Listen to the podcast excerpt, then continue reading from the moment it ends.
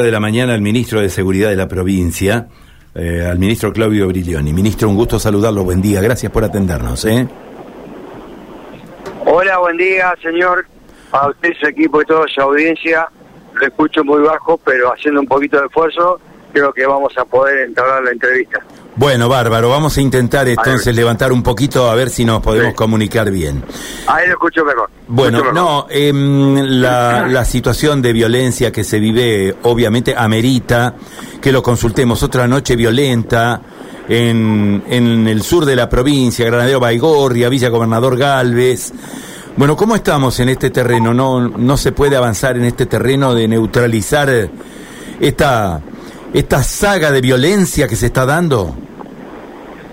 Bueno, eh, antes de ayer, a la noche, en un lapso de tres horas aproximadamente, hubo, distintas este, balaceras que terminaron con homicidios, cuatro homicidios, dos heridos de armas de fuego en distintos barrios de la de Rosario y de Villa Gobernador de Galvez. Eh, por lo que puedo adelantar sin ánimo de atentar contra el secreto de sumario y las investigaciones que están en curso por parte de la Fiscalía que está a cargo de la doctora Fabro del Ministerio Público de la Acusación, el contexto en cuanto a los escenarios en los cuales se llevaron adelante estos hechos tan graves, eh, todo indica prima facie que se trataría de un contexto de narcomenudeo, y acá también hay que agregar dos cuestiones que para mí son fundamentales como para tratar de entender la raíz del problema. Primero, esta agresividad y violencia instalada en nuestra sociedad que se exacerba producto de los enfrentamientos entre bandas dedicadas al narcomenudeo, y bien digo al narcomenudeo, y la accesibilidad a las armas de fuego fíjese que en esa fatídica noche... Se nos interrumpió.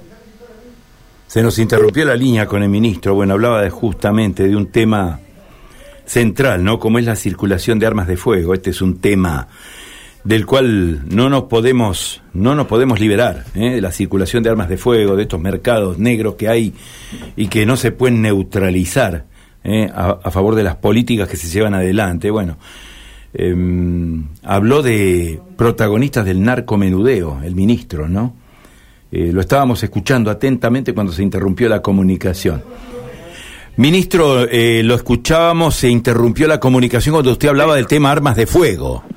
Armas de fuego, un tema que, para tratar de ser lo más descriptivo posible, en estos eh, Estamos tratando que se sucedieron antes de ayer en el sur de...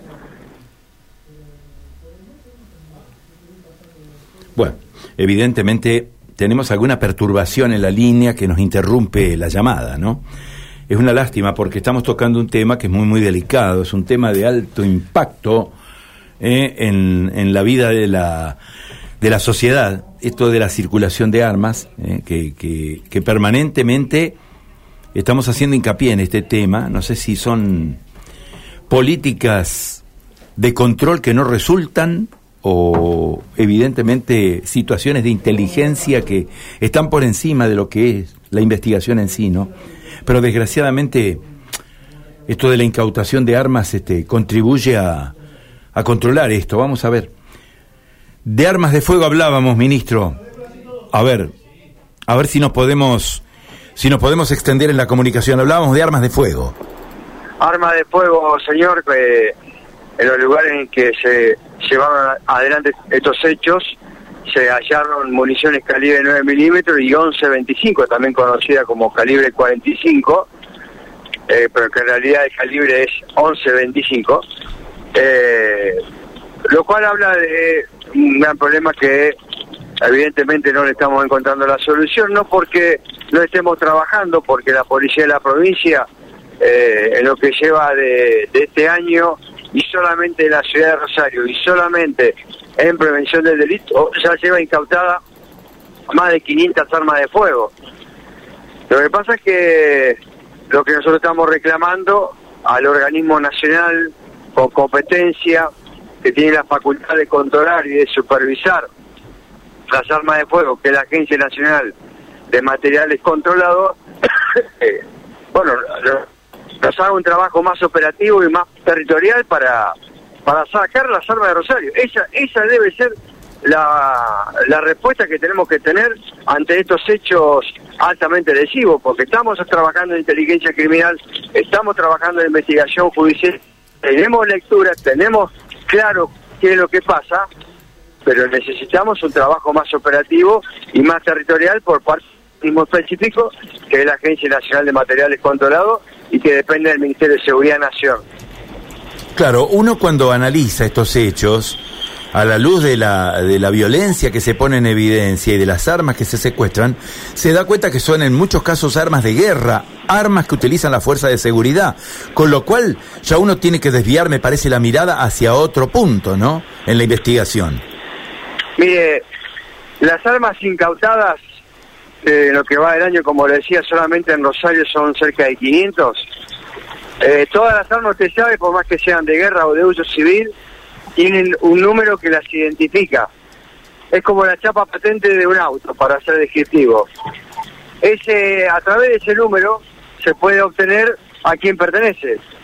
La mayoría de las armas que se han incautado en estos procedimientos, la mayoría pertenecen a privados, que por algún motivo la perdieron o a lo mejor se las robaron. En algunos casos también está acreditado eso y hay un número menor, lo cual no significa que no sea importante, de armas que pertenecen a algún funcionario que también la pudo haber perdido o la pudo haber robado. En esta cuestión, nosotros no nos quedamos en lamentos, que es, ah, bueno, el organismo que tiene que eh, controlar y supervisar no hace su trabajo. No nos quedamos con eso. No solamente hemos ido a Buenos Aires, sino que estamos llevando a propuesta de trabajo para tratar de sacar de circulación las armas o por lo menos que se sienta el rigor del control por parte del organismo estatal, ya sea nacional o provincial, pero necesitamos bajar un mensaje claro de que estamos convencidos de que si sacamos de circulación ilegal o irregular por extravío, pérdida o sustracción de un armamento, vamos a, bajar los niveles de homicidio, de eso no tengo la más mínima duda. Y después, acompañar con medidas concretas. Eh, mire, en lo que va de el año y medio que estoy en gestión, no voy a hablar antes porque no, no me corresponde, pero he hecho un seguimiento pormenorizado de las armas que se incautan en, los procedimientos. Y una de, de las cuestiones que hemos detectado es que una persona, sea privado o sea miembro de una fuerza de seguridad policial, cuando le roban el armamento, casi nadie investiga. ¿Dónde fue a parar ese arma? ¿Quién la robó? No solamente para determinar la responsabilidad que le eh, corresponde a la persona que no cuidó el armamento, en este caso un bien del Estado confiado a la custodia de un policía, para determinar cuál es su responsabilidad, sino también para sacarla rápidamente de circulación porque ese arma seguramente va a terminar en un hecho delictivo. Claro. Y lo mismo ocurre con la munición. ¿De dónde obtienen munición? ¿De dónde, dónde logran munición, ministro? nosotros tenemos eh, algunos indicios que, contrariamente a lo que muchos piensan, que las armas por ahí, que las municiones, no, no salen de las armerías que están debidamente constituidas, porque las armerías están sujetas a controles, tienen responsabilidades en cuanto a la compra y venta, como así también a un control pormenorizado del estoqueo.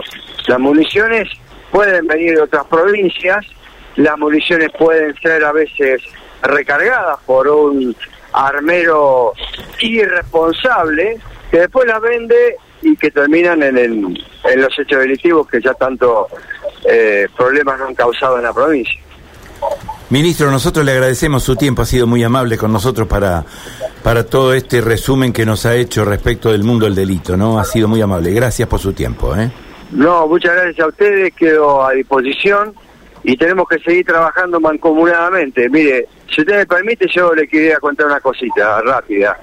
en el día de ayer se llevó adelante una audiencia imputativa contra los autores de los hechos eh, de balaceras y amenazas a las escuelas, ¿lo recuerda? Sí, sí, claro. Eh, que tantos problemas nos han traído, que han traído manifestaciones, que se han suspendido las clases.